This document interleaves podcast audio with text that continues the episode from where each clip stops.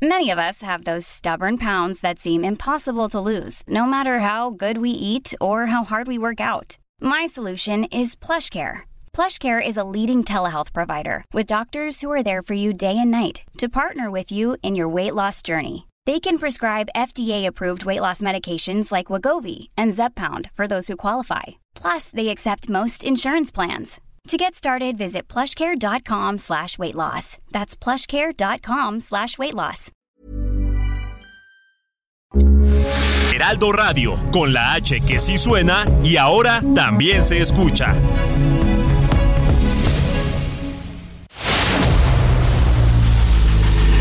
El dedo en la llaga. Había una vez un mundo en el que nadie creía. Un país de historias inexplicables. Una nación con personajes asombrosos. Santo Tomás tenía razón. Hay que ver para creer. El México increíble. Las verdades que duelen. La voz de los que callan. El dedo en la llaga. Infórmate, diviértete, enójate y vuelve a empezar. El Heraldo Radio presenta El Dedo en la Llaga con Adriana Delgado. Taita Inti, el dios de los incas, Numa peruana, te canto a mi amor.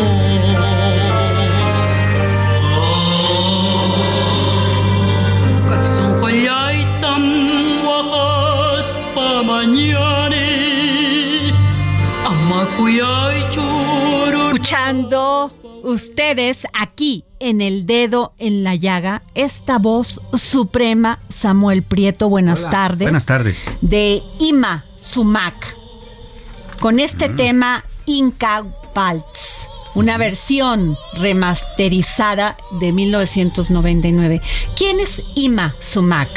Pues es una gran cantante peruana.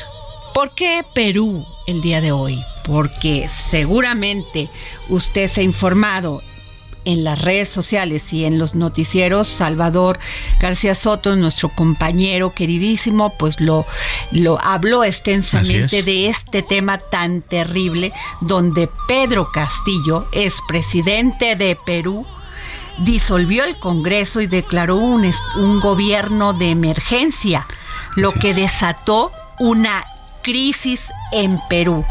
Y fíjate que junto con esto, Samuel, pues integrantes del gabinete legal peruano dimitieron Claro. e incluso el titular del Tribunal Constitucional del Perú, Francisco Morales, hizo un llamado a las Fuerzas Armadas del país para restablecer el orden constitucional. Así es. Pero, ¿qué siguió de todo esto, Samuel? Platícanos. pues eh, bueno, sí, eh, fíjate que eh, en la mañana, cuando se da este mensaje, cuando lo da Pedro Castillo en cadena nacional allá en Perú, tenía varios signos bastante interesantes. Primero, sus hojas, las que estaba leyendo en, el- en- ese discurso, estaban temblando por completo. Se ve que su pulso estaba completamente desencajado. Su rostro reflejaba un temor No, los- ¿no? Las hojas. Sí, sí, las la- las hojas se movían del nervio. Sí, que parecía un sismo de 8 Exacto, grados, ¿no? Así Este, es.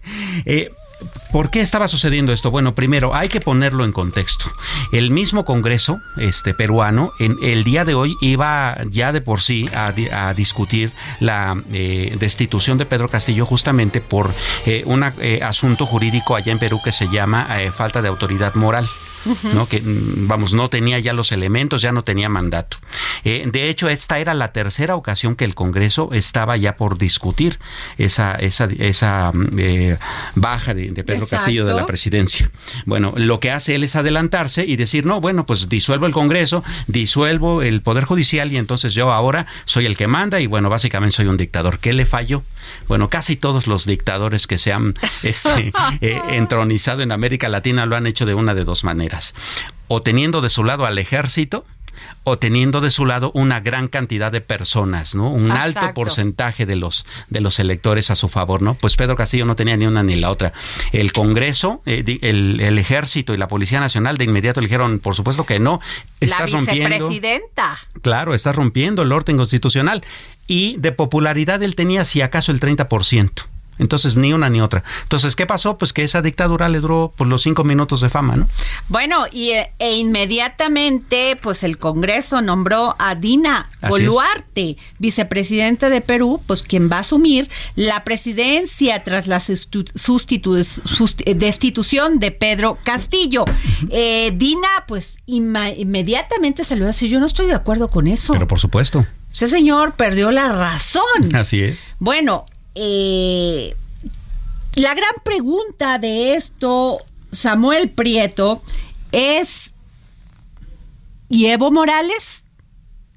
¿Dónde está? Sí.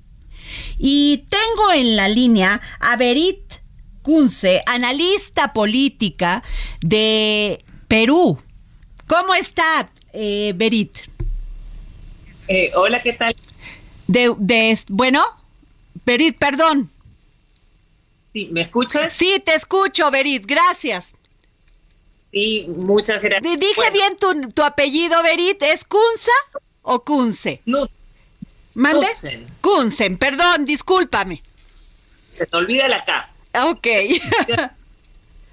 y la, y es Berit, ¿Cómo ves esta situación que se está, pues se está produciendo en tan pocas horas en una crisis verdaderamente política en Perú?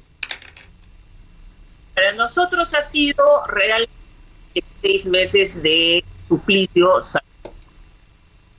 Bueno, productor, ah. tenemos un problema con la con la comunicación con Berit, este, pero tenemos una extraordinaria analista en la línea, a ver si la podemos contactar eh, para que Sí, este Samuel Prieto. Eh, eh, sí, vamos, la situación en este momento parece estar estabilizándose, considerando que ya el pues de ahora depuesto presidente ya está incluso siendo sometido a juicio. ¿Y qué ha estado pasando con los mercados? Que eso es bien importante, ¿no? A ver, ¿cómo está la situación? ¿Qué pasó en estos en estas horas en, en Perú? Bueno, evidentemente el sol peruano pues tuvo pues bastantes altibajos durante estas horas. Sin embargo, bueno, la cosa comenzó a regresar a la normalidad justamente cuando se supo que eh, pues Pedro Castillo estaba eh, solo y estaba eh, siendo ya detenido por la autoridad. ¿Qué pasa con la, con la actividad económica peruana? Bueno, fíjate que pasan cosas bastante interesantes. Primero, eh, Perú es de los pocos países que en América Latina que tras la crisis económica que eh, ocasionó primero la pandemia y después todo este asunto inflacionario que le ha estado pegando al mundo, es de las pocas economías latinoamericanas que continúa creciendo, ¿no? Se, espera que, por ejemplo, este año tenga un crecimiento de 2.20%. ¿Y sabes a qué se debe? A que es tal vez el, uno de los principales exportadores de materiales minerales como el cobre, que el cobre tú sabes es muy, muy utilizado en el planeta, y además es el décimo país mayor productor de frutas y exportador de frutas. Eso es lo que le ha estado ayudando bastante. Entonces el ingreso medio en Perú, si bien es bajo, bueno, pues se ha estado manteniendo.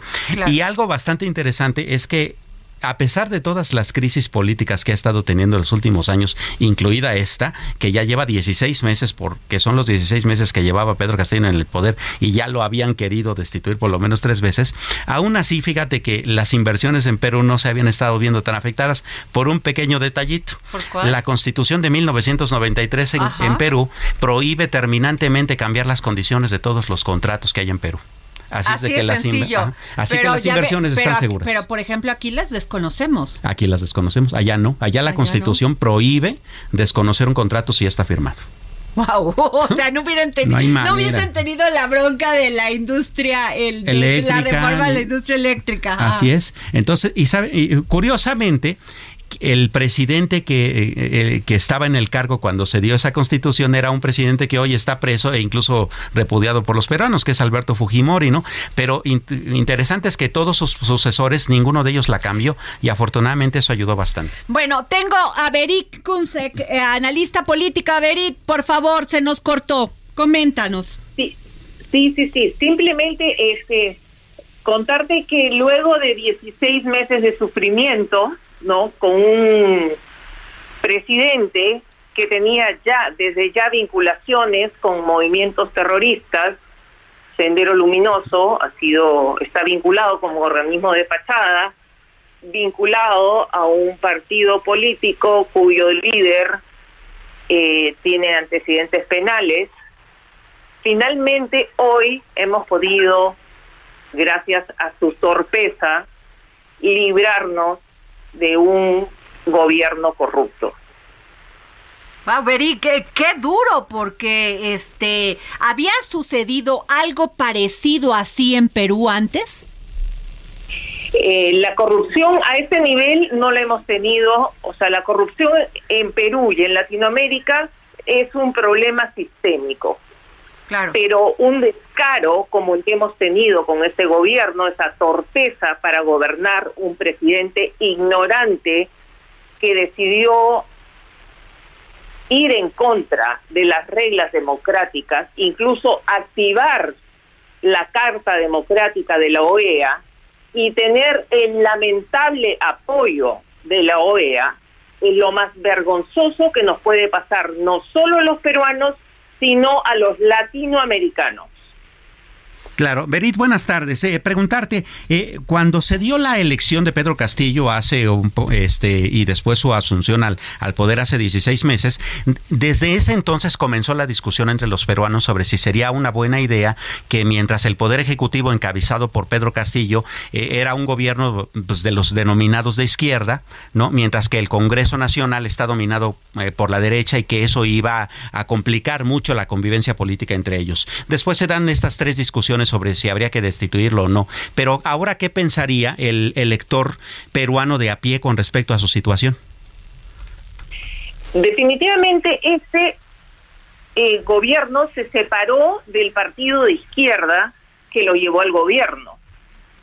Incluso los 37 congresistas que formaban parte de este grupo que estaba en el gobierno se separan en tres bancadas este ni siquiera podríamos decir que ha sido un gobierno de izquierda o de derecha, ha sido simplemente un ignorante corrupto. Eh, y eso es lo que venimos padeciendo durante todos estos meses. Berit, de acuerdo. Hemos tenido una ah. ¿sí? No, te escucho, te escucho. Sí, hemos tenido una fuerte resistencia luchando contra la corrupción. Y afortunadamente hemos tenido una fiscalía en la nación que ha tenido la valentía de enfrentar a un gobierno de este tipo que extorsionaba y pagaba y ha comprado a congresistas. Wow. Eh, un poco lo que sucede en muchos países, pero acá ha sido tan descarado que ha caído afortunadamente en menos de dos años. Perit, eh, pues, sin duda alguna, esta caída por estas torpezas que bien señalas de Pedro Castillo en, el, en la presidencia del Perú, también podríamos llamar que es una catástrofe, catástrofe para Evo Morales. ¿Dónde está? Yo opino personalmente que este es un éxito para Latinoamérica. Ok. Creo que todos los países latinoamericanos que tienen gobiernos poco democráticos o dictatoriales deben tomarlo como una advertencia. No pueden seguir existiendo dictaduras o dictaduras en Latinoamérica. Esto tiene que acabar ya. Pues Yo creo que países como Cuba, con 64 años de dictadura, Venezuela, Bolivia, Nicaragua y todos aquellos países que quieren perpetuarse, que vayan viendo que cuando la población se une, los poderes del Estado son independientes, tienen que caer. Pues duras palabras, Beric Kunsek, gran analista política de el Perú. Gracias por tomarnos la llamada. Un placer y a tu disposición cuando quieras. Gracias. Pues Samuel Prieto, te voy a decir que acá que que este puso en su tweet, en su Twitter, eh, Evo Morales hace seis horas. Está en ejecución en América Latina la llamada guerra híbrida, con uso de medios de comunicación y operadores políticos de la justicia para perseguir, acusar y defenestrar a líderes que defienden al pueblo y enfrentan políticas neoliberales de hambre de la derecha capitalista. ¿Qué tal? Sin duda es una, un gran, una gran este, derrota para Evo Morales. ¿eh? Sí, por supuesto, y para toda esa corriente ideológica que pues de alguna manera había estado intentando como ser eh, contestataria, ¿no? Que, con respecto a, las cuestiones eh, que tienen que ver justamente con la institucionalidad en América Latina. Pero al final del día, algo que también habría que poner justamente como dedo en la llaga en todo este asunto es que Perú en este momento es tal vez el espejo de esta eh, historia de las décadas recientes en América Latina, ¿no? Eh, este, esta dinámica política en donde desde los años 90, después de que cayeron las dictaduras militares eh, latinoamericanas y acá en México, por ejemplo, estos setenta y tantos años que tuvimos de, de PRI. Ajá. Pues, este, te voy a interrumpir un momento, Samuel Prieto, porque precisamente estábamos preguntando dónde está Evo Morales, ¿verdad? Tan querido en nuestro país. Así es. Y además, pues, este, tú has visto a Marcelo Ebrard, bueno, defendiéndolo con todo.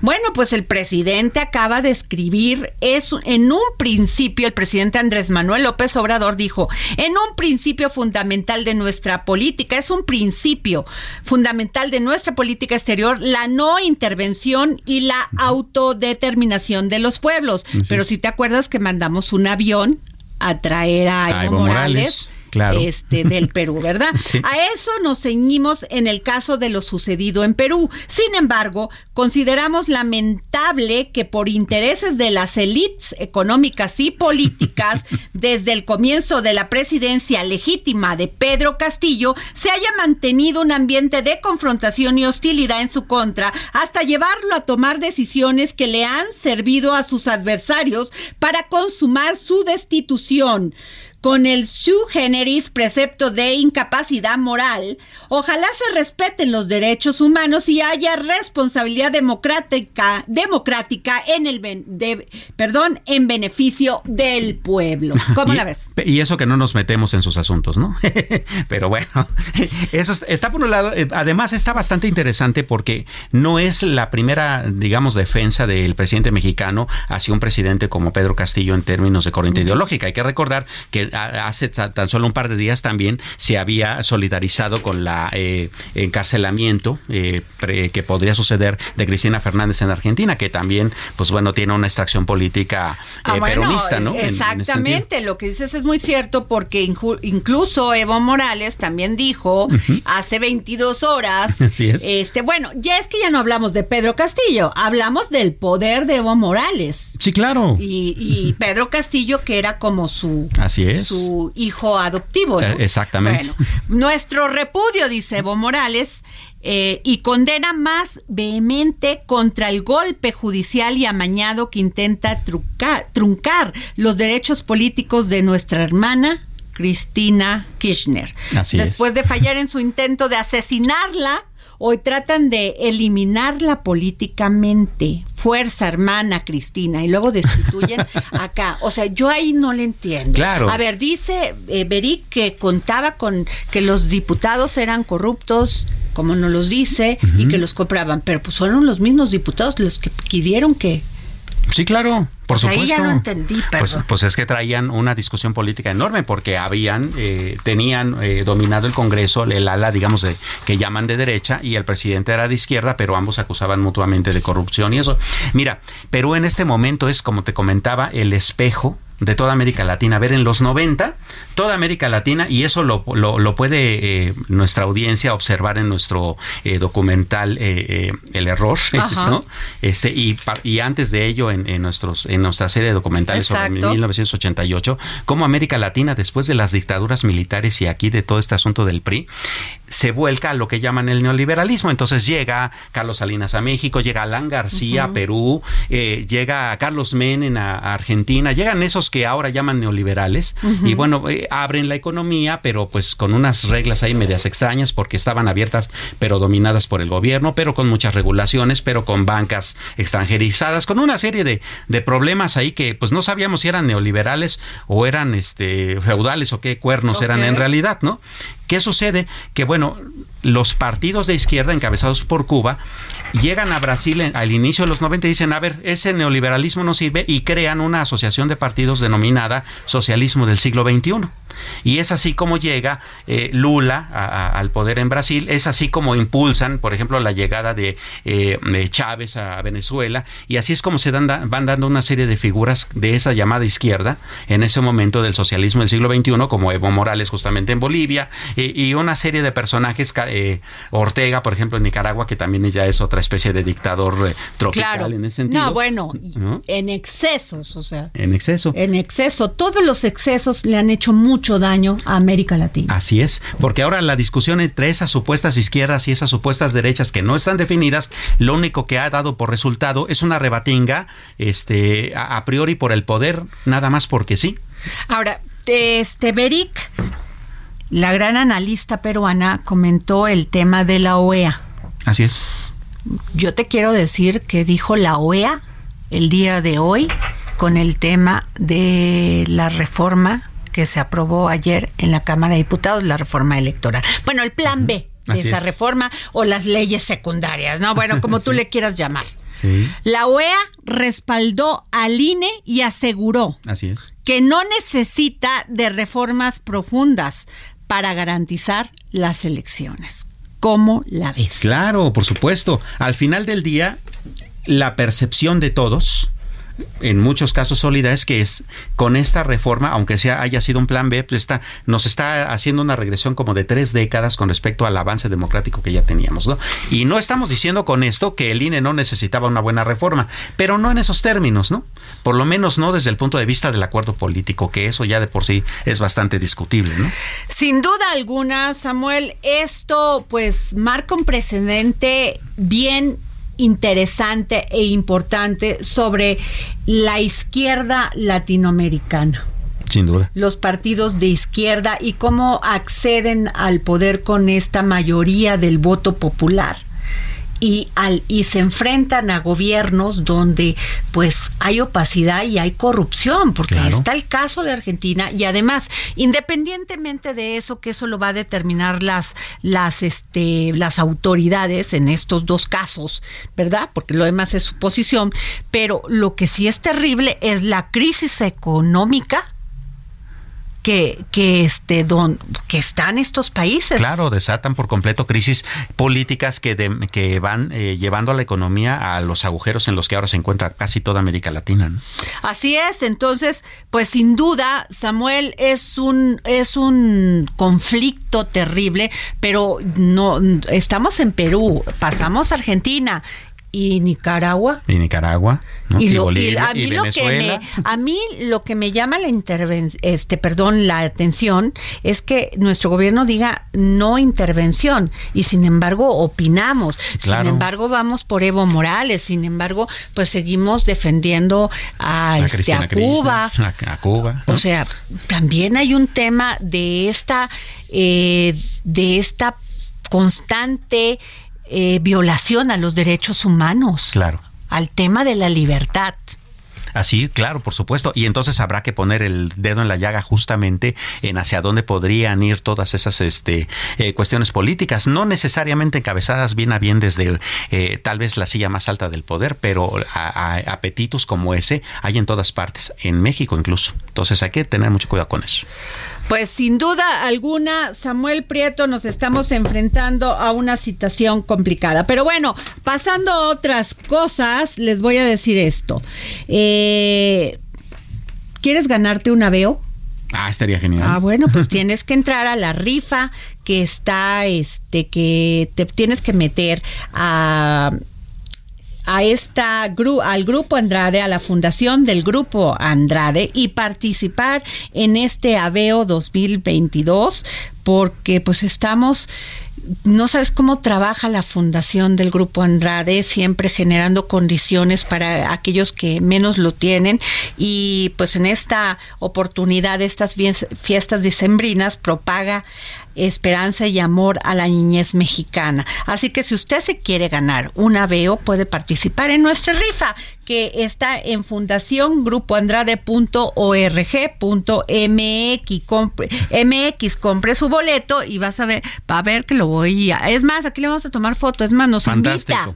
nos, nos invita si es que te lo ganas, ¿no? Por supuesto, porque además tiene doble beneficio. O te ganas un automóvil y o por lo menos apoyaste. Así es. Bueno, pues entonces vamos a un corte y regresamos. Ay, es que no...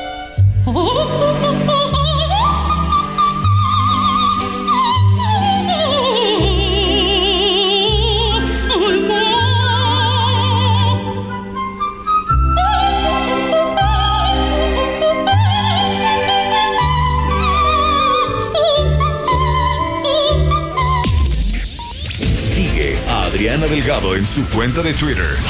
Arroba Adri Delgado Ruiz. Además, te invitamos a enviar tus opiniones y comentarios en texto o por mensaje de audio a través de WhatsApp al 55 2544 3334. Y si quieres escuchar El Dedo en la Llaga de El Heraldo Radio, en cualquier momento y donde quiera que te encuentres, descarga el podcast disponible en Spotify y iTunes.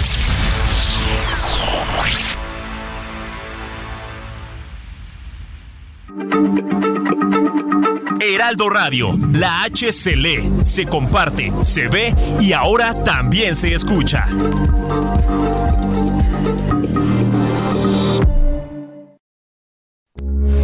Heraldo Radio, con la H que sí suena y ahora también se escucha.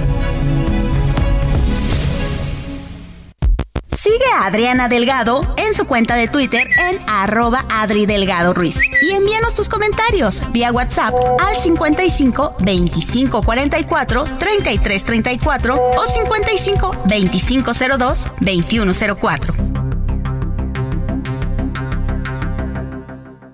Ford Andrade La Viga te ofrece dos modelos únicos en nuestro país, una Ford Expedition Limited 2022 y una Ford Expedition Max 2022, ambas con nivel de blindaje 5. Visita hoy mismo nuestra agencia en Calzada de la Viga 1880, Mexilcancingo, Iztapalapa. Código postal 09099, Ciudad de México. O llama al 552128 4071. Entrega inmediata. Adriana Delgado, entrevista en exclusiva Adriana Castillo Román, directora general de Promoción Cultural, Acervo Patrimonial y de la Conservaduría de Palacio Nacional de la Secretaría de Hacienda. ¿Cómo has visto tú el desarrollo de las mujeres en, este, en esta carrera que a veces fue compleja, complicada? de las artes plásticas, de la cultura en general. ¿Tú crees que ha cambiado ya? No hay una equidad al 100%, sigue sin haberla. Eh, hemos, hemos hecho ahí caminito, pero fíjate, te doy un dato. En el caso de los Hiring for your small business? If you're not looking for professionals on LinkedIn, you're looking in the wrong place. That's like looking for your car keys in a fish tank. LinkedIn helps you hire professionals you can't find anywhere else, even those who aren't actively searching for a new job but might be open to the perfect role. In a given month, over 70% of LinkedIn users don't even visit other leading job sites. So start looking in the right place. With LinkedIn, you can hire professionals like a professional. Post your free job on linkedin.com slash people today. Artistas plásticos. Hablamos de mm, que en la colección Pago en Especie tenemos aproximadamente registrados a 1.500 artistas plásticos. Eh, muy pocos no sabemos si son hombres o mujeres porque solo tenemos las siglas em, o el apellido. Pero de estos 1.500 artistas, más de 1.100 son hombres. 400, poco menos de 400, son mujeres. O sea, ya a nivel creativo del creador ya y del que paga impuestos, claro. las mujeres ya están rezagadas. Jueves, 11 de la noche, El Dedo en la Llaga, Heraldo Televisión. bueno, regresamos aquí al dedo en la llaga. Es que Samuel Prieto es tremendo. Es, eh, déjenme decirles, muchas personas me escriben y me dicen, es que Samuel Prieto lo amo. Bueno, una hasta me salió una chava me salió, ay, qué guapo, además de inteligente, guapo. Samuel, que ¿No? te. Además de inteligente, guapo. Yo le dije, bueno, es que no lo conoces, malo, malo de Malolandia. no es cierto, mi querido Sammy. Bueno, vamos con nuestro querido Ángel Arellano. Así es, Adriana, y nos vamos con las noticias. Comenzamos con la comparecencia de la secretaria de Seguridad Ciudadana, Rosa Isela Rodríguez. Ella estuvo en la Cámara de Diputados y allí pendiente mi compañero Jorge Almaquio García. Adelante, Almaquio, ¿cómo te va? Buenas tardes. ¿Qué tal Ángel, Adriana, amigos del auditorio? Pues continúa esta comparecencia, cuatro horas aproximadamente lleva ya aquí Rosa Isela Rodríguez ante la Comisión de Seguridad eh, Ciudadana, diputados federales eh, que han eh, cuestionado acerca de las acciones que se han realizado en materia de seguridad. La titular de la Secretaría de Seguridad, Rosa Isela Rodríguez, ha resaltado que los, eh, los resultados obtenidos en los cuatro años de la presente administración y señaló que se han hecho afectaciones por 35 mil millones de dólares a las estructuras operativas y financieras de todos los grupos criminales. Tras rendir protesta en el Salón Verde, Rodríguez Velázquez indicó que con las acciones realizadas se llevan se llevaron a cabo de diciembre del 2018 al 30 de noviembre del 2022 eh, detenciones como de 66.542 integrantes de bandas delictivas, incluidos 6.423 de organizaciones criminales, de las cuales 2.459 son objetivos prioritarios. En este marco, pues eh, también rechazó que con la incursión de la Guardia Nacional en tareas de seguridad pública, pues se tenga la intención de militarizar al país y afirmó, afirmó que la Guardia Nacional brinda certeza y sus integrantes tienen el objetivo de trabajar para garantizar la tranquilidad de toda la población. Así lo comentó. ¿Por qué es tan importante el trabajo de la Guardia Nacional? Porque nos permite contar con un cuerpo de seguridad de alcance nacional, eficiente, capaz y disciplinado, necesario para proteger a la población y a las comunidades. No se trata de militarización como algunas voces acusan. Es una acción que brinda certeza en las labores que realizan soldados y marinos para garantizar el derecho de los mexicanos a vivir sin miedo. Rodríguez Velázquez eh, también aclaró que en el esfuerzo por pacificar al país y garantizar la tranquilidad de todos los mexicanos, pues no hay no hay ninguna relación del gobierno federal con integrantes del crimen organizado. La titular de la Secretaría informó que cuando pues se comparan las cifras de octubre del 2022 con las cifras máximas históricas de cada ilícito, bueno, pues se registran grandes resultados como en el robo de hidrocarburos que bajó 92.2%, los delitos financieros disminuyeron 77%, los delitos patrimoniales bajaron 66% y los fiscales decrecieron 69%. Esto en la mayoría de los delitos pues ha tenido se han tenido bajas profundas y e importantes en este combate para pacificar a la nación. Adriana Ángel, amigos, es el reporte que les tengo. Muy bien, Jorge, muchas gracias. Y vamos a otro tema. A últimas fechas se han registrado pues una nueva y sofisticada forma de fraude para despojar a empresas y eh, también a particulares de sus propiedades. Utilizan documentos falsos y arbitrajes ficticios con gente ajena a ellos. Es una práctica que pues eh, con la cual cualquier persona podría reclamar la propiedad de alguna empresa.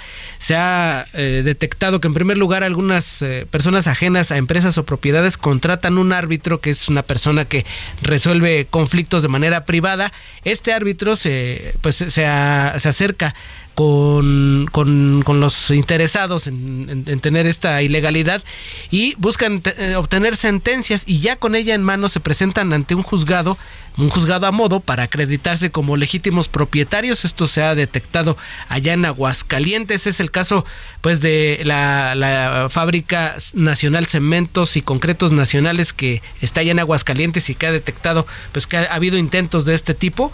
Es algo que denuncian que es como preocupante. Y finalmente, Adriana, nos han estado preguntando qué onda con la rifa que dijiste hace ratito. A ver, sí, la de, Oye. la, la de mi fundación Andrada. Ay, Mira, pensé que fuera pues, mía, pues, ¿verdad? se, trata, se trata para empezar de una Sí, causa... mía, soy parte de eso. Por supuesto. Es una causa muy noble porque es para recabar eh, de- eh, recursos para niñas y niños. La Fundación Grupo Andrade va a realizar el sorteo de un Aveo LS Yo lo quiero. 2022. Pues yo, también. quiero, Yo lo quiero, pues compre tu boleto. Pues cuesta 100 Sí. pesitos. ¿sabes? o sea, Vamos a comprar sí. los tres, pues. Órale. 100 pesitos cuesta, hay que meterse Quiero a... el comprobante, Ángel. no, no más. Ya- ya me quemaste aquí, ¿verdad? fundaciongrupoandrade.org.mx y ahí están todos los detalles para que estén con su nuevo Aveo 2022 y reciban sus regalitos pues ahí. hay para- que así, pues, este, ¿cómo dices cuando quieres, este, ay, lo ya lo ah, dice mucho la gente de la espiritualidad, hay que, este, vernos en el aveo. Ah, ya me vi, ya me me vi. vi, ya me vi, ¿no? Bueno. Pues ahí está, así terminamos. Bueno, fíjense que eh, pese a los riesgos financieros e inflacionarios que puedan impactar la viabilidad de algunos proyectos de infraestructura en México, Jorge Mendoza, director general del Banco Nacional de Obras y Servicios Públicos, prevé que la inversión pública y privada de la- en infraestructura pasará de 18.6% del PIB este año a 20% el próximo. Muy buenas Sí, noticias. claro. El funcionario federal con aplausos en esta semana. Muy bien. Claro, por supuesto, porque además ese 1, casi 2%, representa eh, bastante más eh, eh, infraestructura para el país que va a permitir las nuevas inversiones que van a venir, eh, sobre todo de la parte de Asia, para instalarse en México y poder generar esta idea de nearshoring, que es tener, digamos, la cadena de suministro más cerca a Así nuestros es. eh, eh, eh, mercados potenciales, ¿no? Pero más allá de eso, además hay como 8 mil millones de pesos por ahí que están hechos especialmente, en cuanto a bonos, está- están destinados especialmente a infraestructura, Ajá. dirigida especialmente a las empresas que tienen que ver con mujeres. Wow, eso también qué es bien interesante, importante. qué interesante. Pues aplausos a Jorge Mendoza de Banobras. Y bueno, tengo en la línea a Leslie Pérez, reportera gráfica del Heraldo de México. Hashtag soy su fan. Ella el día de hoy se hizo acreedora al premio del Certamen Nacional de Periodismo en la categoría Fotografía sobre Derechos Humanos y Género, otorgado por el Club de Periodistas. ¡Bravo, Leslie! Estamos orgullosos y orgullosas de ti. Así que, ¿cómo estás? ¿Feliz? Sí, muy feliz, Adriana. ¿Cómo están? La Oh. verdad es que esto es una motivación muy grande para mí. Pues Leslie, te lo mereces sin duda alguna tu capacidad, tu profesionalismo, tu, tu disciplina, pero sobre todo tu talento. Es lo que te hizo acreedora a este premio. Muchas gracias. Mira, yo creo que las mujeres tenemos una necesidad de representación, de ocupar los espacios y también de contar las historias y estos reconocimientos son una motivación para seguir trabajando, pero también son un recordatorio de que la violencia es latente en la vida de las mujeres en México y las denuncias pues siguen, entonces hay que dar voz a quienes buscan justicia y a quienes nos abren la puerta para contar sus historias. ¿no? Nos sentimos, no sabes, muy orgullosas de ti. Está aquí conmigo Claudia Juárez, eh, Daniela Zambrano y bueno, también Samuel Prieto. y nos sentimos como parte de este equipo del Heraldo Media Group, muy orgullosas de ti y orgulloso Samuel, Por también y todo nuestro equipo Felicidades. por por haberte pues por, por representarnos así, querida Leslie Pérez. Muchas gracias. Un saludo a todas las personas que están ahí, incluyendo a nuestro querido compañero. Pero mira, la verdad es que hoy me acompañó justo la, la chica que fotografié, que fue una chica eh, víctima de violencia doméstica que perdió la pierna tras un intento de feminicidio. Y pues su agresor sigue libre, pero ella estaba extrañamente muy contenta de estar ahí hoy conmigo y decía que era un parteaguas para seguir haciendo eh, pues dando luz a estas historias que a veces se nos olvidan. Y yo la verdad quiero agradecer a ti, Adri, a Dan, a todas las mujeres, no solo del Erasmo, sino que, que vienen haciendo una carrera antes que nosotros, que nos inspiran a que claro que se puede y sobre todo que hay que seguir trabajando para darles más motivos de orgullo. Pues gracias, Leslie. Te lo valoro mucho y la verdad, enhorabuena, muchas felicidades. Muchas gracias. Un abrazo a todos y aquí seguimos trabajando para ustedes. Ot- bueno, gracias, Leslie. Y otra mujer muy talentosa, también hashtag, soy su fan. Ella lleva la sección cultural y ha hecho unos trabajos impresionantes en esta sección para la jornada. Sí, tengo a Mónica Mateos Vega, Premio Nacional de Periodismo por su trayectoria. Este, estamos comunicando, me habían dicho que ya la teníamos en línea, creo que ya la tenemos, pero este, ya la tenemos. Mónica Mateos Vega, ¿cómo estás? Adriana, qué gusto eh, conversar con ustedes, pues aquí celebrando. Mónica, sin duda alguna, eh, uno de los reconocimientos más valiosos de este premio de, del Club de Periodistas de México es el tuyo. La trayectoria, el trabajo incansable eh, en la cultura es impresionante. Me da muchísimo gusto como mujer. Me siento muy orgullosa que se te haya otorgado este premio. Pues muchas gracias, también fue una sorpresa para mí. Justamente era lo que estábamos comentando, que me dieron la noticia cuando estaba yo en la feria del libro de Guadalajara, en la FIL. Entonces ahí estaba justo haciendo una entrevista con alguno de los participantes a la feria cuando me llegó la noticia y pues sí es una, una gran sorpresa y pues eh, sobre todo para les digo que después es para mis compañeros de, de la sección de cultura de la jornada, eh, porque bueno, ahí nosotros tenemos un lema que es este que seguramente bueno muchos muchos colegas lo tienen que el periodismo es en equipo o no lo es Adriana. Así es Totalmente de acuerdo, se hace en equipo, porque además así se debe de trabajar, Mónica, eh, y más en el periodismo, para tener diversas opiniones, eh, el trabajo conjunto pues fortalece y este es el resultado y no sabes qué orgullosa nos sentimos las mujeres de que te hayan dado este premio. Sí, eh, pues eh, fue una sorpresa y pues también hablando de mujeres, eh, un premio que también dedico con mucho cariño a una gran maestra que es precisamente la directora de la jornada, Carmen Lira, ¿no? pues yo creo que también como de las pioneras mujeres periodistas en este país, ¿no? Que han abierto brecha. Así es, y que le han dado oportunidad, porque hay muchas mujeres, Mónica, que abren brecha, que caminan, pero caminan solas. Carmen Lira no. Carmen Lira te dice, acompáñame, vamos juntas a lograr el objetivo, vamos juntas a la meta. Sí, vamos juntas y también yo creo que es bien importante de ir juntas y sin miedo. Así es.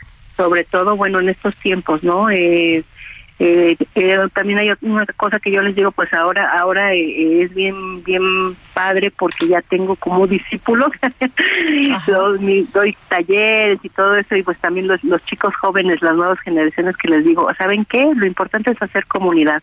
Así porque si no hacemos comunidad no se puede eh, ensamblar, digo, no solamente el periodismo, sino muchas cosas en la vida. Entonces, para andar sin miedo a hacer comunidad y pues hacer lo que nos gusta, ¿no? Así es, Mónica, pues no sabes, gracias por tomarnos la llamada. Gran periodista de cultura, Mónica Mateos Vega de la Jornada, Premio Nacional de Periodismo entregado por el Club de Periodistas de México. Gracias.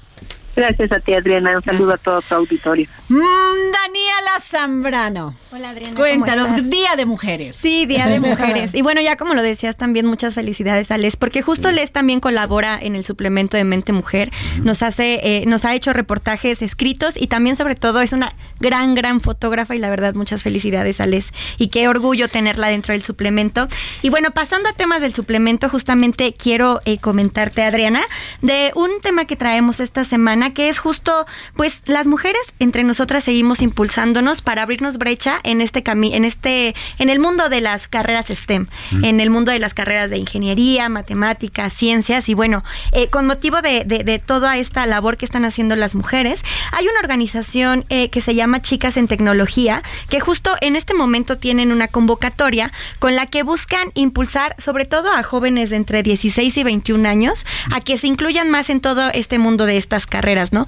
Esta, esta convocatoria es a nivel eh, América Latina. Y bueno, en esta convocatoria hay 70 espacios en donde lo único que las chicas necesitan es registrarse en la página que es chicasentecnología.org y pues ahí ellos harán como digamos eh, la verán eh, los perfiles de las Además, chicas. Daniela, eh, ya se está rompiendo ese paradigma Sí. que nada más era un este espacio para los hombres. Mi hija es ingeniera en mecatrónica. O sea, las mujeres están perdiéndole miedo. Exacto. Miedo. No talento, no. por falta de inteligencia. No, no, no, no, no. No, tenían miedo de entrar en un mundo de hombres porque Claro. además las, o sea, había el machismo las expulsaba. Sí, claro. Ahora ya les vale, ya están ocupando posiciones importantes. Así es, y justo en este mundo se está, está teniendo pues este avance, ¿no? De acuerdo con el IMCO, pues hasta este año, de, de tre- solo tres de cada diez profesionistas en carreras STEM eran mujeres, bueno, son mujeres, ¿no? Sin embargo, como ya lo mencionas, Adriana, pues las mujeres estamos cerrando esta brecha que hay en el mundo de las Sin carreras duda. STEM. Fíjate que, eh, digo, yo, yo, por ejemplo soy muy fan de la Fórmula 1. Ok. Y, y en la Fórmula 1, este año, el equipo campeón, que es eh, Red Bull Racing, su estrategista más importante es Hannah Smith, una gran ingeniera que ganó este año el premio a la mejor ingeniera de toda la Fórmula 1. Y vaya que se llevó detrás de ella a todos los de Ferrari, a todos los de McLaren, a todos. Y McLaren misma la reconoció a- aún siendo siendo su contraparte o siendo su su, su oponente como la mejor ingeniera de la Fórmula 1. De ese nivel están las Así de mujeres. sencillo, o sea, así de sencillo. Pero incluso la participación de la mujer está tomándose cada vez más en cuenta, incluso ahorita que hablaban del Premio Nacional de Periodismo. O sea, el periodismo Claro. comúnmente era visto como una profesión de hombres. Sí, y hoy las duda. mujeres ya ocupan estos lugares. entonces, Así es, o sea, y, y yo creo que cada día estamos ganando más este premios, más oportunidades, sin miedo. Eh, estamos viendo ese feminismo ultranza radical diferente Claro. porque no se trata de ir contra los hombres, no Claro. nunca hemos hablado en este programa de De eso, ir contra al ellos. contrario, como dice Mónica, sino hacer equipo. Claro. Hacer Exacto. equipo, pero tampoco me vas a poner de un lado. Tengo derechos. Y esos son los que voy a pelear por estar contigo a la par. Claro. Claro, porque tenemos las mismas capacidades como mujeres, totalmente. Así es, pero es que ya ni siquiera deberíamos de... Todavía lo visibilizamos aquí, pero ya no deberíamos ni tomarlo en, Sí, en cuenta. cuenta. Simplemente pararnos de este enfrente de jefa o jefe y decirle, a mí me vas a pagar igual que lo que le pagas al hombre porque tengo las mismas y hago el mismo trabajo o más. Exacto. Sin miedo, con responsabilidad, con educación, pero siempre estableciendo que tenemos los mismos derechos. Claro. Y hasta cierto punto también en la misma preparación, ¿no? Bueno, ahora también en este tema de la educación, las mujeres también estamos ganando terreno y cada vez hay mujeres más preparadas en los diferentes ámbitos que hay. Sí, porque las mujeres antes trabajábamos dos veces más que los hombres y ganábamos dos veces menos. Esa es una realidad. Claudia Juárez. Pues siguiendo con este asunto de las mujeres, pues este tema lo platicamos justo en esta mesa hace tres semanas más o menos que lo hablabas con el senador Damián Cepeda. Y pues esta es una muy buena noticia. Por unanimidad el Senado ya aprobó reformas al Código Penal Federal para que las mujeres que han sido víctimas de violencia y que en defensa propia matan o hieren eh, de gravedad a sus agresores se les juzgue con perspectiva de género y no sean encarceladas. Me Qué encontré buena cantidad de historias. Noticia me das, la verdad, estoy, creo que quien tenemos que darle un aplauso también por ser un, un hombre, este, com- compañero de estas causas es el ministro Saldívar. Sin duda. Sí. Arturo Saldívar. Que justo es lo que hemos dicho, estos temas necesitan de la visibilidad y qué mejor que personas que a ese nivel de poder lo hagan presente. Entonces este tema justo lo hablábamos, insisto, des- me acuerdo perfecto que la conversación en aquella en aquel miércoles de mujeres fue ojalá y este asunto avance, sería magnífico y pues sí, hoy es este hoy por Una unanimidad el Senado lo aprobó, entonces pues bueno. Ah, bueno, aparte de que, te golpeaban, te defienden, o sea, te golpean, te defiendes y no quieres cometer un homicidio, pero lo que estás forcejeando algunas mujeres, pues han tenido la mala suerte que el agresor, fíjate, mala suerte, muera. Y las metían a la cárcel, Samuel Prieto. No, bueno, qué cosa. Samuel Prieto. Sí, ¿no? O sea, encima de que habían sido víctimas, eran las que recibían la pena, Y ¿no? ahí las y les quitaban a los hijos, pasaban años en la cárcel y ella es culpable. Justo ese es uno de los puntos de análisis porque pasan de ser víctimas a victimarias y revictimizadas y entonces ahora justo con este análisis que ya se está planteando, pues bueno, ojalá haya muchos casos que se les pueda dar salida a estas mujeres y que todos los subsecuentes, porque esto, ese tema de la delincuencia, de la inseguridad no para. Entonces, Hay mujeres que han pasado 20 años en la cárcel, sus hijos ya tienen, ya crecieron, ya ni las. Es más, hay otro tema, Claudia, que yo te pediría que investigáramos este conjuntamente con Daniela, es el tema de, de que después las desconocen, salen de la cárcel y los hijos no quieren saber de ellas, la familia no quiere saber de ellas, se enfrentan a una situación terrible económica también, ¿y quién les paga? ¿El Estado que les paga? haber cometido un abuso de esa manera que hablábamos justo en esta mesa la semana pasada de los niños, pues no están en el desamparo, no hay leyes que los protejan. Si las mujeres están dando pasos todavía muy pequeños, pues en la infancia menos. Por eso hay que visibilizar, no es que aquí vengamos a defender y que las mujeres somos más fregones, no, pero sí tenemos que este poner las cosas el dedo en la llaga en estos temas porque sí la verdad es la que las que hemos sufrido más sobre el tema de la discriminación la falta de equidad y la violencia Sí, sin duda. Así es. Pues bueno, este fue el dedo en la llaga. Muchísimas gracias, Claudia Juárez. Gracias a Daniela. Gracias, Samuel. Y bueno, pues nos quedamos para mañana, Samuel Prieto, en la economía del terror. Porque hoy fue Perú. ¿Qué tal, eh, Claudia? Sí, sí, sí, estaba escuchando esta entrevista muy interesante. Pues bueno, nos escuchamos mañana. Nos vemos aquí. ¿Qué tal?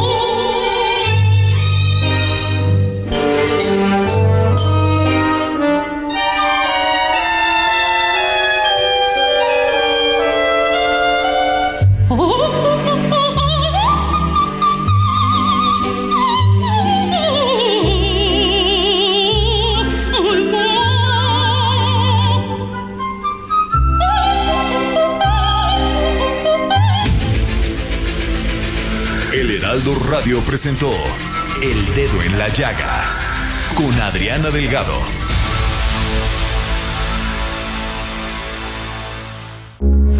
Heraldo Radio, con la H que sí suena y ahora también se escucha.